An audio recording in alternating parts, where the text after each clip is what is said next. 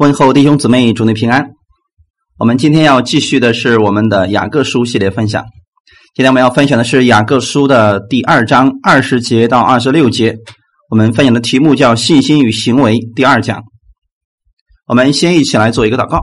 天父，我们感谢赞美你，感谢你预备这个时间，让我们一起能够在这里分享你的话语，帮助我们以下的这段时间，让我们每一个人，我们回到神你的话语当中，将我们的信心和行为连接起来。让我们不单是信，我们还能够把你的祝福、把你的话语用在我们的生活当中，成为我们生活当中实实在在的帮助，让他的祝福临到我们每一个人的身上。让我们学会在生活当中使用你的话语。感谢赞美主，把下面的时间完全的交给你，带领我们以下的这段时间。感谢赞美你，奉主耶稣的名祷告，阿门。我们要分享的是雅各书的第二章。二十节到二十六节，题目叫“信心与行为”第二讲。我们先来一起读这几节经文：雅各书第二章二十节到二十六节。虚浮的人呐，你愿意知道没有行为的信心是死的吗？我们的祖宗亚伯拉罕把他儿子以撒献在坛上，岂不是因行为称义吗？可见信心与他的行为并行。而且信心因着行为才得成全，这就应验经上所说：亚伯拉罕信神，这就算为他的义，他又得称为神的朋友。这样看来，人称义是因着行为，不是单因着信。基女拉和接待使者，又放他们从别的路上出去，不也是一样因行为称义吗？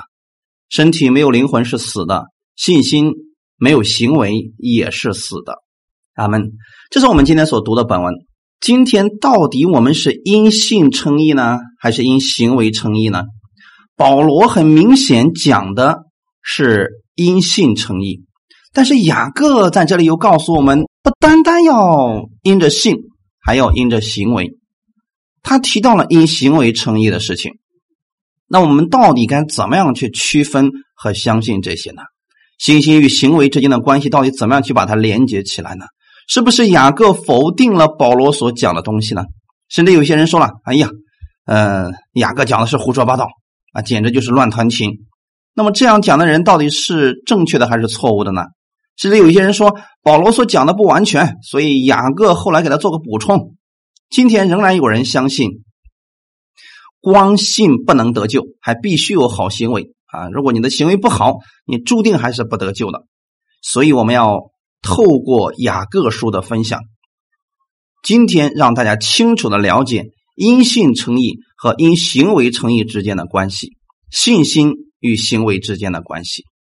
首先，我们来看一下第二十节的内容：虚浮的人呐，你愿意知道没有行为的信心是死的吗？这里首先提到了行信心的问题。那么，虚浮的人是什么样的人呢？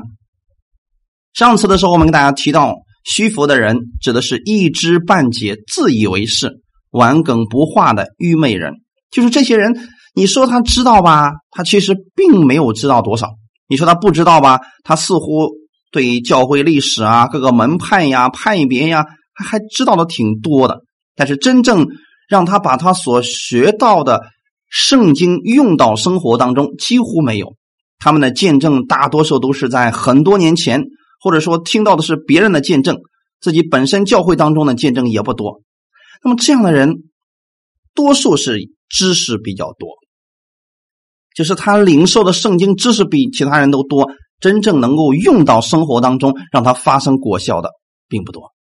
所以圣经当中把这样的人称为是虚浮的人，就是无知的人啊。神今天不是要传授给我们知识，今天你们在这里也不是要学什么知识。你们是要把神的话语领受了，然后用在你的生活当中，让你的生活因着神的话语而发生改变的。所以，我们不是来学知识的弟兄姊妹。这里提到没有行为的信心是死的，它并不是指这个人不得救，不是指这个人要下地狱，而是指没有作用、没有益处。许多人。他们的信心是死的，就是他们所信的是一回事儿，生活当中又是另外一回事儿。这个信仰跟生活是脱节的。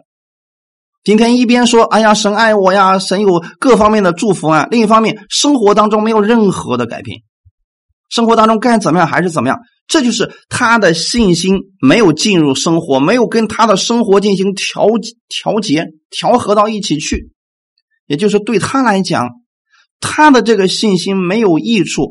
变成了一种口号，天天感谢主啊，感谢主给你给我灾祸，给我疾病，给我痛苦啊。他实际上没有进入他的生活，对他来说没有任何的益处。所以雅各在这里讲的是没有行为的信心是死的，他就指的是没有作用，对我们来讲没有任何的益处。所以我们今天要特别来分享这一段。雅各举了两个人，以他们两个人为例子来讲解，没有行为的信心是死的这一句话的意义。所以，我们千万不要去断章取义解经，一定要看上下文，要不然的话会出错的。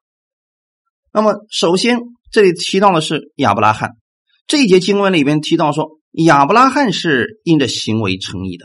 二十一节嘛，我们的祖宗亚伯拉罕把他的儿子以撒献在坛上，岂不是因行为成义吗？可见信心是与他的行为并行，而且信心因着行为才得成全。所以很多人拿这个例子来解释，就说了：“嗯，今天因信称义呢，只是你地位上的称义，实际上你还没有被称义啊。什么时候你能实际上被称义呢？就是你的。”信心与你的行为并行的时候，你才能被称义，你才算是一个得救的。其实这样讲的人根本不了解雅各在讲什么。雅各是用亚伯拉罕的例子来说明上面没有行为的信心是死的。在原文当中，这里的“死的”也指的就是没有作用、没有益处。可是雅各在这里明显说的是因行为称义。那么我们来看一下亚伯拉罕到底是怎么样被称义的？到底亚伯拉罕是因行为称义得救的吗？这里引述的是亚伯拉罕献以撒的故事。按照亚伯拉罕称义的经历，这个是在创世纪的十五章第六节的内容。亚伯兰信耶和华，耶和华就以此为他的义。在他被算为义之后的十多年的时间之后，才跟他立了割礼的约，作为他称义的凭据。这是在创世纪十七章九到十四节的内容。弟兄姊妹，请听好了这个时间顺序：亚伯拉罕被神称义的时候，那个时候他还没有儿子，还没有跟神。立割礼之约，在罗马书的第四章九到十一节，更清楚的告诉我们这里边的含义是什么。如此看来，这福是单加给那受割礼的人吗？不也是加给那未受割礼的人吗？因为我们所说亚伯拉罕的信就算为他的义，是怎么算的呢？是在他受割礼的时候，还是在他未受割礼的时候呢？不是在。受割礼的时候，乃是在未受割礼的时候，并且他受了割礼的记号，做他未受割礼的时候因信称义的印证，叫他做一切未受割礼而信之人的父，使他们也算为义。这段经文非常清楚的告诉我们，亚伯拉罕在被神称义的时候，他还没有受割礼。所以他没有任何可以夸口的。他受割礼的时候，只不过是他已经信了之后因信称义的一个印证。那么，为什么今天神把这个经文告诉我们呢？是要叫我们，我们是亚伯拉罕的后裔，叫我们这一切未受割礼，我们不是靠着割礼被称义，我们是靠着信啊，叫一切未受割礼而信的人。我们都可以得着像亚伯拉罕一样的义。我们再次重复说明一下，因为这段比较重要。亚伯拉罕称义是在受割礼之前，那个时候以撒都还没有影子呢。但是献以撒是在他受割礼之后的十多年才做的事情，而且呢是在神称亚伯拉罕为义以后，大约四十年左右，他才将以撒献在神的面前。弟兄姊妹听好了，亚伯拉罕献以撒的时候，那个时候他信主大约已经过了四十年。在他一开始的时候，他被神称义的时候，根本就没有以撒，那个时候还没出生呢。创世纪二十二章第一节说，这些事以后，神要试验亚伯拉罕，就呼叫他说：“神为什么要试验他呢？”雅各书里面提到了有试验、试探和试炼。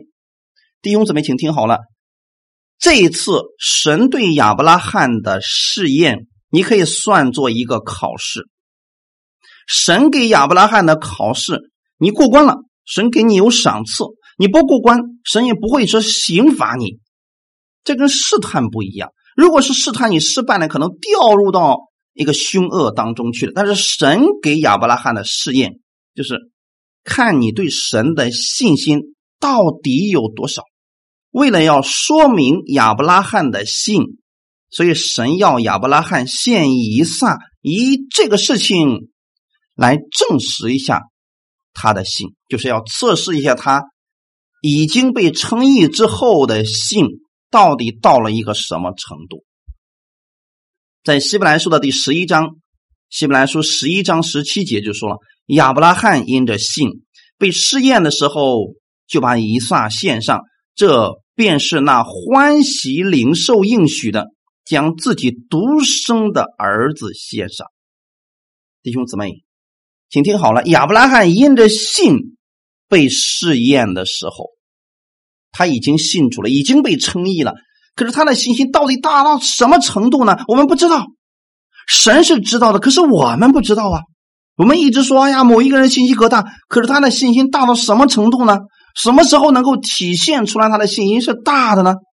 就是在他遇到问题的时候，他的信心就能被测试出来。而亚伯拉罕，当神测试他信心的时候，就是你把你独生的爱子以撒献给我吧。亚伯拉罕完全顺服了神的要求，献上了以撒。这样的行为证实了他的信心是真实的。弟兄姊妹，在他受这样试验的时候，显出了他的真信心。证明了他对神确实是相信的。今天很多人说我也信神呢，可是遇到问题的时候，他仍然是埋怨、抱怨或者怀疑。其实这不是真正的在这件事上信神。我不是说不得救啊，请听好了，我们再一次要强调这个事情：亚伯拉罕已经得救了，现在只是亚伯拉罕是否能够得胜的事情。在得胜的事情是这件事情上呢，神透过一些事情来测试他的信心。我们很多时候，我们把这两个得救和得胜扯到一块儿去了。今天我们都已经得救了，我们是告诉大家怎么样能够让你自己知道你的信心的大小。所以神透过一些事情来测试你的这个信心，弟兄姊妹知道吗？所以这里亚伯拉罕献以撒确实是因行为称义，但是你绝对不能说。他在献以撒的时候才是得救的，这是不正确的，而是说亚伯拉罕他透过献以撒这个事情，把他里边真实的信表现出来了。所以神对亚伯拉罕的评价是什么呢？亚伯拉罕所信的是呢，从无到有，是死人复活的神。这就是当时亚伯拉罕对神信心的大小。此时亚伯拉罕的信心是真实的了。我们上次也分享过这个事情。如果不是遇到问题或者面临到环境，很多人就自以为自己的信心很大，而且觉得自己很属灵。但是真正你拥有了多少信心，实际上是在你遇到问题的时候，你的表现，那就是你真实信心的大小。有许多人遇到问题时抱怨，然后也不懂得去祷告。其实这个时候，他是在这件事情上并不懂得去信靠神。但是他仍然是得救的。许多人遇到问题，他仍然相信说：“主啊，这个问题现在还没有解决，但是我向你祷告，我相信你一定会给我最好的答案。”这是他的信心。而当时亚伯拉罕的信心已经达到什么程度呢？主啊，这个儿子是你赐给我的，你现在要把他拿走，我我给你。我相信，就算今天这个儿子死了，你仍然能够让他从死里复活。这就是我对你的信。当时的亚伯拉罕，他的信心已经大到这个程度了，他才能够把自己的儿子以撒献上，要不然献不了的。但事实上，神试验亚伯拉罕，并不是因为神不知道亚伯拉罕的信心，他是为亚伯拉罕自己来着想的。神如果不试验他，他的信心只有神知道。我们一直在讲神是无所不知、无所不在、无所不能的。我们每一个人有多少信心，神是知道的，但是我们自己可能并不知道。包括我们身边的人也看不出来我们信心到底有多大。但是在神试验他之后，亚伯拉罕的信心就显明在世人的面前。所有今天相信。耶稣基督的人，相信我们主的人，他都知道亚伯拉罕的信心已经大到这个程度了。神是透过这件事情，把亚伯拉罕里边真实的信心显明出来。这不单是为了亚伯拉罕的益处，也是为了今天所有信主之人的益处。他们一定记得这个信心。他是显在人面前，这个因行为称义是显在人的面前的。我想把因信称义和因行为称义简单来做一个概括。因信称义指的是得救方面，是神要看你的心。今天我们相信耶稣在十字架上已经为我的罪付上代价，流血牺牲，三天后从死里复活了。我相信耶稣在十字架上已经为我做了这个事情了。那么你这个信神的面前你就被称义了，请听好了，这是神的面前你已经被称义，是你已经得救了。那么因行为称义呢，是你把你里边所相信的这个神，把他赐给你的信心，把它活在人的面前，你活出来了一样跟过去不一样的生命，这个行为。是在人的面前，是人能够看见的，是已经得救的人，他明白了恩典，明白了神的爱，他活出来了，对自己有益处，让其他人在这个人的身上也能看到神的能力，看到神的恩典。所以说，因行为称义是指得胜的方面，是指我们在生活当中在人面前的义；因信称义是在神面前的义。因行为称义是指在人面前的义，而亚伯拉罕正是如此。他献以撒的这个行为，表现出来他的信心是大的，成为了我们所有信主之人的榜样。他们这样的话，弟兄姊妹能够理解了吗？十五节和十六节里边已经说过，雅各所讲论的信心，并不是基督徒得救的信心。而是指你得救以后，你所要表现出来的信德，所以他引用了亚伯拉罕献以撒这个故事来做一个解释。二十二节怎么说的呢？可见信心是与他的行为并行，而且信心因着行为才得成全。很多人就说了：“哎呀，光信不行，那不不是完全的，你还必须有好行为，这样才能完全。”其实他把改了一个词，圣经从来没有说“哦，信心加上行为才是完全的”，他是说信心与他行为并行的时候才得以成全。这个是什么意思呢？原文希腊文的意思是信心与他的行为相辅相成，并行的意思是。一同做工，互相效力，配合运作。成全的意思是完备了，所以不要把信心和行为分开了。上次我们提到说，有一些哲学家们、辩论家，他们非得去辩论你的信心、我的行为，我们分开来讲。雅各说，不要把这个分开，你把它分开了，它就失去作用了。信心跟行为必须是并行的，它必须是配合来运作的。成全是指让它发生果效，达到你想要的结果。真正的信必然会结出好行为的果子，而好行为它必须是出自于真正的信。信心与行为不单是分不开的，而且必须是配合去。运行的信心是行为的动力，而行为是信心的果子，两者必须是放在一起的。凡有信心的人，你说你是有信心的人，你不可能不在行为上将你的信心表达出来。就像今天我们说了，哎，它是一这个树是一棵梨树，它不可能结出桃这是不可能的事情。你看里边的 DNA，它的。成分它都不一样的，对我们来说也是一样的。我们里边拥有了耶稣基督的性，那么你一定会结出耶稣基督那样的果子来。阿门。今天我们来讲一个在恩典之下的人，很多人说自己领受了很多的恩典，可是天天与人相争，互相攻击、回谤，甚至说他的表现，甚至连那些律法下的人都不如。这样糟糕的行为，并不是像他所讲的那样，他拥有巨大的信心，他明白了多少神的恩典。也就是说，目前他这样一个糟糕的行为，天天与人争论、攻击、毁谤的行为，实际上是他里边所信的果子而已。不管他嘴上说的多好，实际上他现在所表现出来的，正是他里边所信的。这一点倒不差的，所以耶稣说了：“好树结好果子，你透过果子就能认出树，也是这个意思。”我们再次强调一下，不是说这个人不得救，是指他里边充满了律法或者恩典的问题啊！千万不要跟得救联系到一起去啊！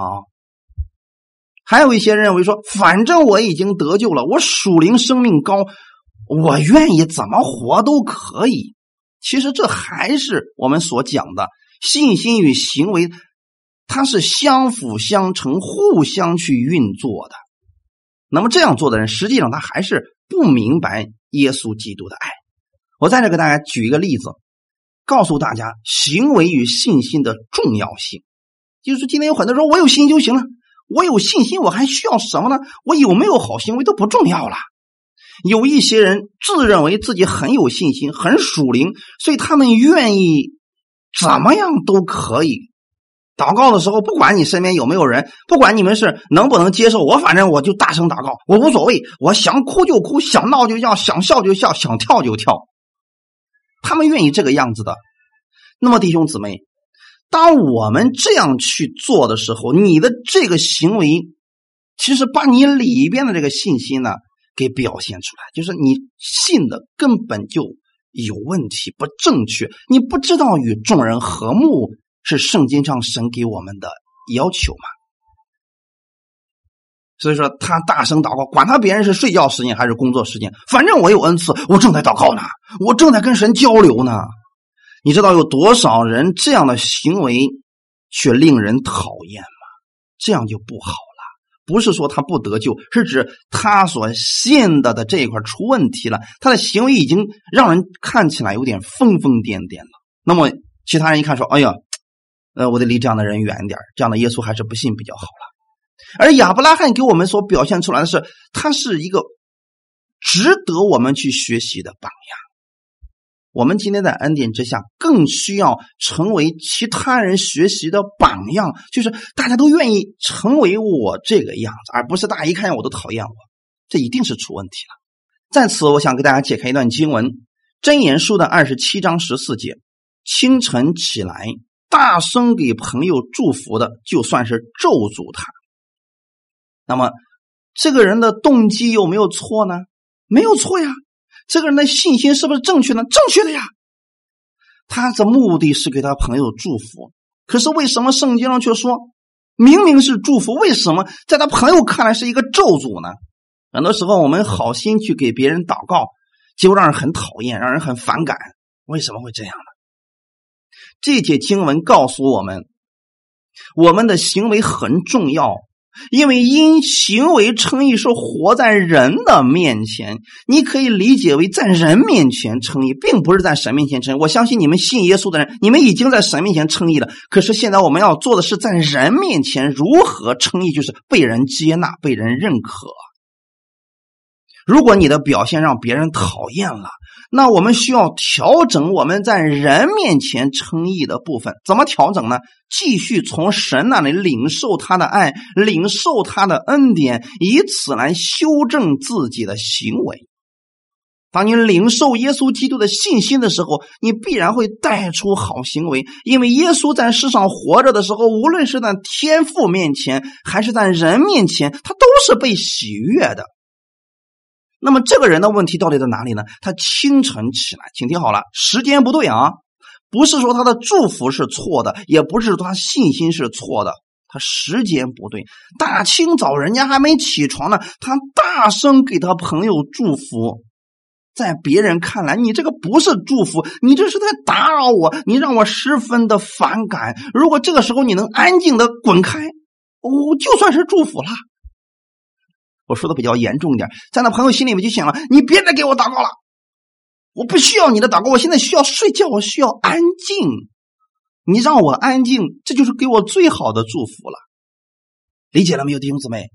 只是时间不对，你要看别人需要不需要。很多人不明白这个行为啊，就是在为人处事方面一点都不懂啊。我管你呢！我现在给你祷告呢，我管你晚上十二点还是凌晨早上五点呢？我愿意给你祷告，那是神给我的感动要给你做的。他不知道已经算是咒诅了，请听好了啊，算是咒诅，并不是咒诅啊。圣经上从来没说这是咒诅啊，算是咒诅，就是在别人看来你这个祝福跟咒诅是一样的果效，你已经打扰到我，你让我很反感了。如果今天我们基督徒我们的行为让别人反感了。那么，我们是要调整我们在人面前的部分了。很多人传福音像狗皮膏药一样，天天贴着你，贴着你信耶稣吧。你不信耶稣，我就天天跟着你，我磨死你。你去哪儿，我去哪儿，我就在后面天天给你叨叨，让你信。那么这样的行为，我们还是不要去做了。阿门。再次强调一下，我们在恩典之下，我们是需要好行为。而且我们要表现的比在律法下的更好，不带咒诅，但是也不要让人厌烦。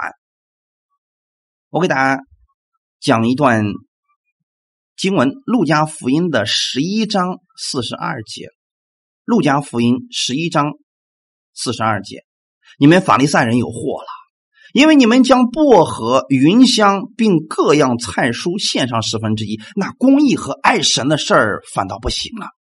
这个原是你们当行的，那也是不可不行的。法利赛人的特点是什么呢？在人面前特别好啊！我们现在不是讲了吗？我们在人面前要特别有有好行为，对不对？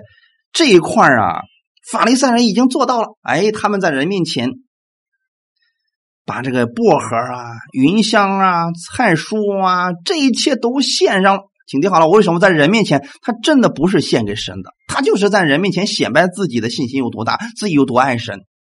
但是呢，公义的事和爱神的事他一个都没做，就是没坐在神面前。耶稣怎么说呢？耶稣并没有说谁让你献上这个十分之一的啊，我让你献了吗？所以耶稣并没有否认我们这些事情是不正确的，并没有说法利赛人你这些事情是错的，没有。耶稣说这个事情是对的。但是还有一个更重要的，你没有做到，那就是公益和爱神的事儿。今天很多人就是信心特别大，特别爱神，可是呢，在人方面他做的非常的差劲，在行为方面表现的非常的差劲。这两者都是需要并行的。所以耶稣说：“你献上薄荷啊、菜蔬啊，献上十分之一啊，这个是好的，这个是你们当行的。”所以在此，我也想透过圣经告诉大家，很多人今天胡解圣经，说新约之家我们不不需要献十分之一了，这是错的啊！透过这段经，耶稣亲自说的啊，说这个是你们应当去行的，而那个是不可不行的。哪一个呢？公义的事儿和爱神的事儿是绝对不可以不行的。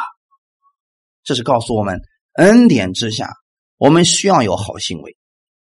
好行为有个特点，就是与众人和睦。众人以为美的事，我们都去做；那么众人讨厌的事，你千万别去做。比如说，在后面乱嚼舌根子这样的事，千万别做，因为很快我们就提到了关于舌头的问题了。下一章我们会提到这个事情啊。所以，众人以为美的就是，哎，对大家有益处的，对自己有益处呢，你可以多去做。但众人讨厌的事儿、诽谤的事儿、争论的事儿、定罪的事儿，你就不要去做。这个呢，对你来说没有任何的益处，没有任何的好处。阿门。这就是我们的信心和行为。恩典之下，我们不是降低了神的标准，耶稣基督是给了我们一个更高的标准——爱的标准，让你比律法下的行为更好。你不单有外表，而且内心。也是有信心的人，阿门。第二个例子，妓女拉合。妓女拉合很明显的是两个例子。第一个是我们大家都知道，亚伯拉罕那有信心的好啊。可是妓女拉合呢，一个外邦女子，一个地位很低贱的女子，在当时的人看来是这个样子啊。可是这样的一个人，他也是因行为称义，他的行为好吗？我们看一段经文，《希伯来书》的第十一章三十一节，《希伯来书》十一章三十一节，妓女拉合因着信，曾和和平平的接待探子，就不与那些不顺从的人一同灭亡。那么，妓女拉合接待使者的这件事情是记载在《约书亚记》第二章里面的内容。当时呢，以色列人所打发的使者要去耶利哥城。刺探军情，他要看看耶利哥城里边到底的情况是什么样子的。当时呢，如果不是拉合对神有极大的信心，他不可能冒着杀头的危险去接待这两个探子。而妓女拉合在那个时候，他已经相信这位神了，他相信神的旨意是人不能够抗拒的，是一定会成就的，所以他才表现出来。那就是我要接待他们，我要把他们藏起来。我们看到妓女拉和接待两个探子的行为，其实只不过是他所信的果子而已。大家理解了吗？他之所以敢去冒着生命危险去接待这两个探子，是他心里边早已经对这位神。接纳了，相信了。我们看一段经文，《约书亚记》的第二章九到十节，《约书亚记》的第二章九到十节。当时呢，妓女拉合对这两个探子说了一些话语，我们要一起来看一下。对他们说：“我知道耶和华已经把这地赐给你们，并且因你们的缘故，我们都惊慌了。”这地的一切居民在你们面前心都消化了，因为我们听见你们出埃及的时候，耶和华怎样在你们前面使红海的水干了，并且你们怎样带约旦河东的两个亚摩利王西红和鄂，将他们进行毁灭。在此，我想跟大家重申一件事情：拉合的信并不是现在才信。他在四十年前就已经相信这位主了。原因是什么呢？因为我们听见你们出埃及的时候，那么出埃及的时候是什么时候呢？他现在已经到耶利哥这里了。出埃及是四十年前发生的事情，也就是说，拉合在四十年前知道这个耶和华这位神如何对待埃及的时候。那个时候，他们已经都开始害怕了，而且那个时候，拉合已经相信这位神，只不过当时他还住在耶利哥城而已。他已经知道神怎么样使红海的水干了，这也是四十年前发生的事情。在这件事情上，神把这两个人物放在一起，给我们一个看见：这两个人的信心都不是一天培养出来的。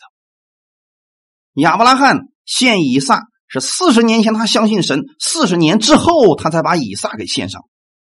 而妓女拉合在四十年前已经相信这位神了，在四十年后，他开始冒着生命危险接待两个探子。这样的时间，恰恰竟然是相似的。这告诉我们一个什么样的事情呢？今天你的信心，你说我大不到亚伯拉罕那样大，不要紧。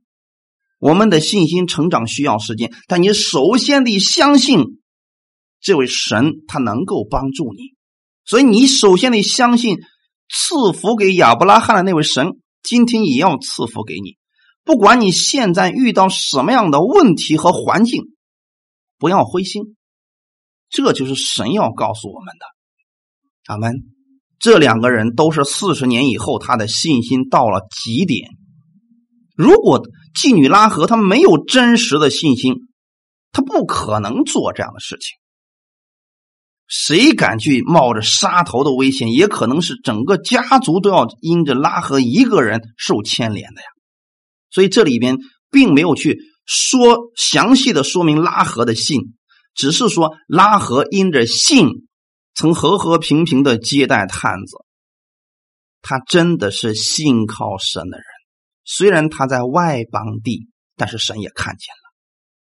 弟兄姊妹，因着他这样的信，他没有和耶利哥人一起灭亡。所以，以拉合的这个行为，其实是他信心的果子。他的信心是有行为的。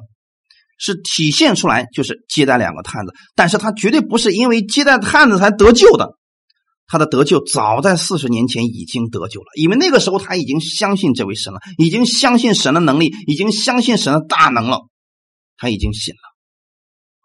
任何时候我们都要记得，我们绝对不是因行为得救的，我们因行为称义是指我们在人的面前有了好行为了。有的人可能信主之后一年、三年就有好行为在人的面前；有的人可能是三十年在人的面前才活出这样的好行为来。他不管怎么样，你都是得救的。只是有些人在行为称义方面慢了一点但是我们绝对不可以说，因为你没有好行为，所以你是不得救的。我们今天讨论的根本不是得救的问题，是如何在人面前称义的问题，就是。怎么样让你的信心在你的身上发生作用，对你有益处？你知道有多少人信主几十年，这个主对他一点益处都没有，就是他嘴上喊的是主，可是生活当中一点都没有主，行为方面一点都没有主。这样的人也是得救的，可是呢，对他的生活没有任何的益处，别人也看不出他是个信主的。这就是。信心跟行为之间断开了，弟兄姊妹，我们要知道拉合的信心和行为它是联合在一起的。现在我们得救，我们不单单是承认在历史上有一个叫耶稣的，他为我的罪死了这个事实，我们需要接受耶稣替我们已经死了这个功劳，也就是他在十字架上给我们所成就的，已经使我们得救了。如果你相信这个，你已经是得救了。这就是你在神面前的信。那我们要持续相信的是哪一方面？就在人面前，你怎么样在人面前把你的信表现出来？这样的话，对你自己有益处，你的生活会因此而发生改变，你的人际关系、你的呃这个事业，全部都会因此而发生改变。但是一定是在人的面前。这个力量从哪里来呢？从神那里领取。所以，先恢复我们跟神的关系。你跟神的关系是亲密的，你跟人的关系就是亲密的。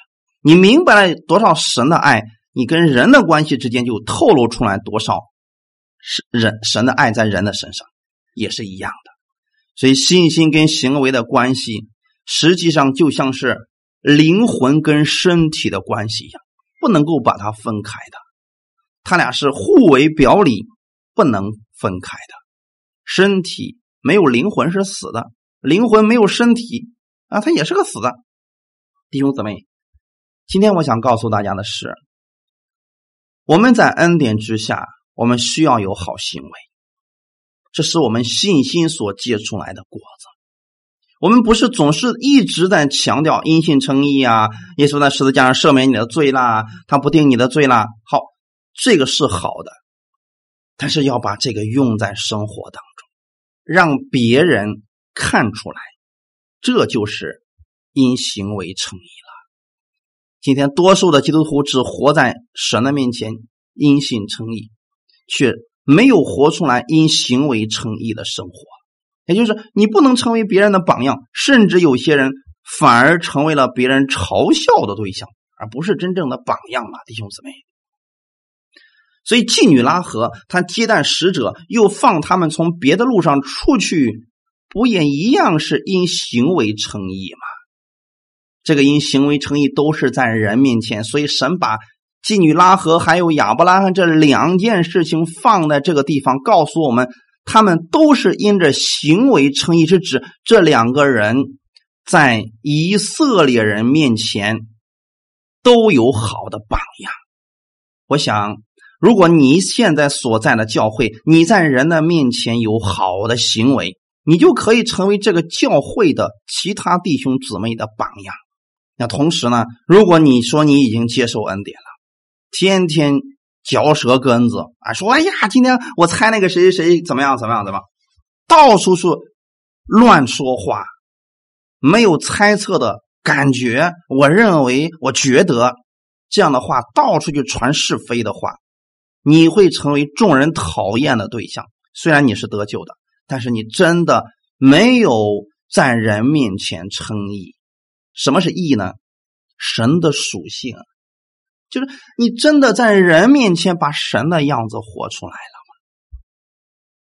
我们今天知道我们是基督徒，就是我们跟耶稣基督是一样的。我们也一直在强调说，我们今天因信被神称义了，我们拥有神的形象和样式，这个都是正确的。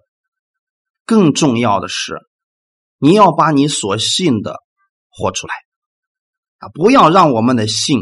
只是变成一个口头的宗教语。哎呀，我是恩典之子呀，我是什么什么什么呀，我懂得多少圣经知识呀？哎呀，我能讲道呀，我有恩赐呀。把你所信的活出来，让众人都以为美。阿门，是不是很简单呢？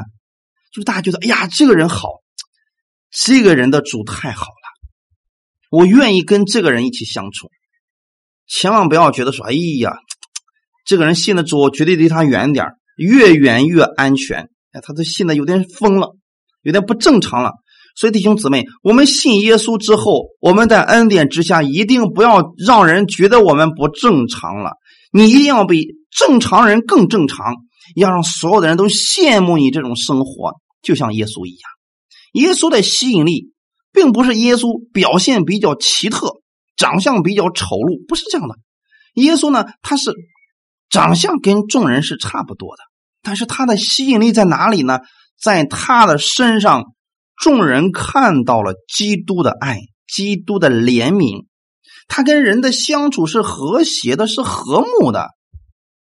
今天我们也提倡要与众人和睦，就是你要替别人想一想，不要。只顾着自己去做事情。今天很多人在恩典上叫他，反正我已经得救了，反正神不定我的罪了，你也不要说我。你要是敢说我，你你就是在定我的罪。好，你这样的一个情况，人家是在指证你跟人都已经脱节了，你跟人的关系都已经糟糕到一个程度，你都跟大家都不能够和睦相处了。人家提醒你，并不是定你的罪，是因为爱你的缘故啊。所以我们不要把。信心和行为把它扯开了，身体没有灵魂是死的，信心没有行为也是死的。这里的死的不是说你不得救了，你是得救的，是指没有价值了。你信心再大没有价值，人不喜欢，你知道吗？你说我能祷告四个小时，好，你选择晚上十点开始祷告，祷告到十二点。你是能祷告，你会方言，又会唱灵歌，又会怎么样呢？可是你知道吗？你在那个点儿祷告会让所有人讨厌的。别人会怎么祷告？主啊，让他闭嘴吧，别让他再祷告了，他这个恩赐一点造就都没有啊。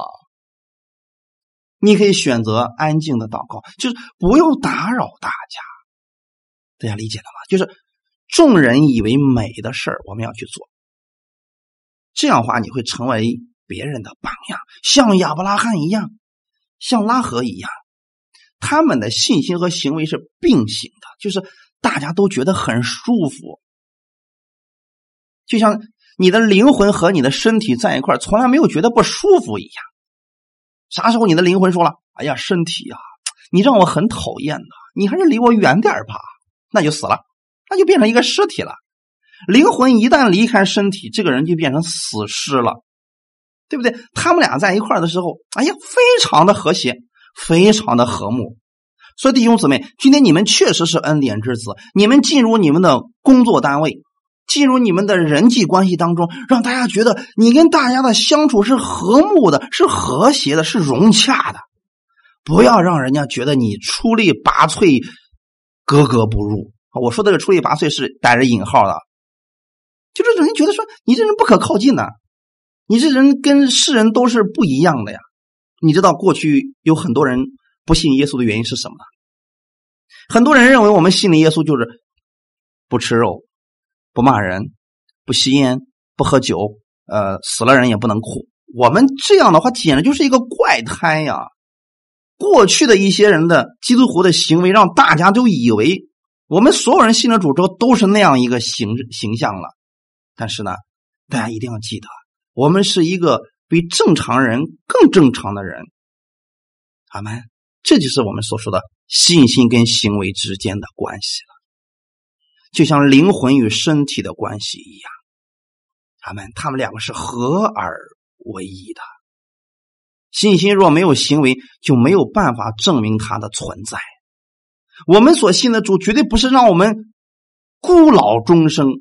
让我们跟世界脱节。耶稣从来没有说主啊，让他们信了之后都去深山老林里面里面待着吧。耶稣说，你让他们在这个世界上，却不属于这个世界，就是你比世人要更优秀，你比世人要更出色。阿门。而且呢，在过去的时候，初代教会的时候，基督徒是世人的榜样，是世界的领跑者。今天我们也要担起这样一个责任来，就是你要知道，神的智慧在你的身上，能力在你的身上，权柄在你的身上，你要表现出来，让世人愿意靠近我们，而绝对不是讨厌我们、排斥我们，不是这样的。他们信心与行为是合一而并行的。感谢赞美主，信心没有行为也是死的，就是指。没有行为的信心是死的信心，就是指没有价值。甭管今天你说你信心多大，恩赐有多少，你的行为让大家讨厌了，你的信心都是没有价值的。所以这样的信心不值得去夸。亚伯拉罕的信心值得去夸，值得我们去学习，因为他在人的面前也是非常值得我们学习的。而妓女拉合也是值得我们去学习的行为。阿门，弟兄姊妹，所以我们再次强调一下，雅各在第二章里面所讲的这一切信心与行为，指的并不是得救的事儿，而是指我们在这个世界上，我们不要跟世人一样去生活。世人可能有的人他们看的是势力，看的是金钱，但是我们不要这样。我们在神面前，我们都是被神所爱的一群人。我们在神的面前，我们的位置都是一样的高，所以我们要爱人如己。我们不必按着外貌去待人，我们不是在律法之下看着别人的位置啊、金钱的多少去评价这个人。我们是凭着爱去生活的。我们从基督那里领受的是他的爱，所以今天我们怜悯是向审判跨胜的。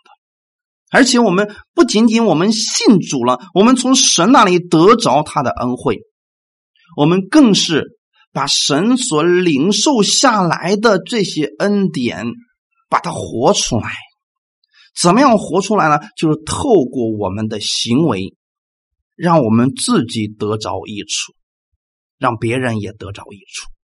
我们看到弟兄姊妹赤身露体的，我们可以尽我们的力量去帮助他们，而不是唱高调说啊平平安安的去吧，不是那样的，因为那样的信心没有行为，它是没有任何的益处的。既然耶稣基督让我们彼此相爱，那么我们就应当在生活当中的时候，真实的将彼此相爱的好行为体现出来。我们都是被耶稣基督宝血赎买回来的一群人，我们都是信耶稣基督的人，所以，我们靠着行为称义，是指我们在弟兄姊妹的面前，在世人的面前，我们活出一个好行为来。哈利路亚。虽然我们这个功课，我们确实需要花一生的时间去不断的调整自己，不断的调整自己。我们也需要别人弟兄姊妹的帮忙。所以，当弟兄姊妹凭着爱心指出你的问题的时候，要虚心的接纳，而不是排斥，因为他对你的提醒是为了你更好。感谢赞美主。这样的情况下，我们每一个人。我们的行为不断的透过神的话语来修正，在弟兄姊妹之间，我们彼此劝勉、彼此鼓励、彼此包容、彼此饶恕，在这样的过程当中不断的成长，这样我们的信心会不断的增长，会结出更好的、更多的果子来。哈利路亚！感谢赞美主。那么好，今天我们就讲到这里，一起来祷告。天父，我们感谢赞美你，谢谢你把这样的话语赐给我们，让我们知道信心与行为是并行的。我们不愿做那个无知的人，无知的人，有的人夸的是自己的信心，有的人夸的是自己的行为，但我们愿意把我们心中所信的、所领受的基督的恩典活出来。当我们活出来的时候。不仅对我们自己有益处，对别人也是有益处的。就像亚伯拉罕一样，他成为了我们所有信主之人的祝福。借着亚伯拉罕，我们相信神，你能赐福给亚伯拉罕，今天也能赐福给我。虽然我现在还没有看到这个问题的解决，但我相信你已经给我安排了最好的。谢谢你这样的恩待我，借着你的话语再一次的更新我，让我知道我已经是得救的人了。我愿意在行为上不断的被你调整，在生活当中活出你的样式来，满有耶稣基督长成的身量。感谢赞美你，赐给我力量，让我的生活当中带着你的恩典去生活，活出这恩典的样式来，领受爱，活出爱。感谢赞美你，奉主耶稣的名祷告，阿门。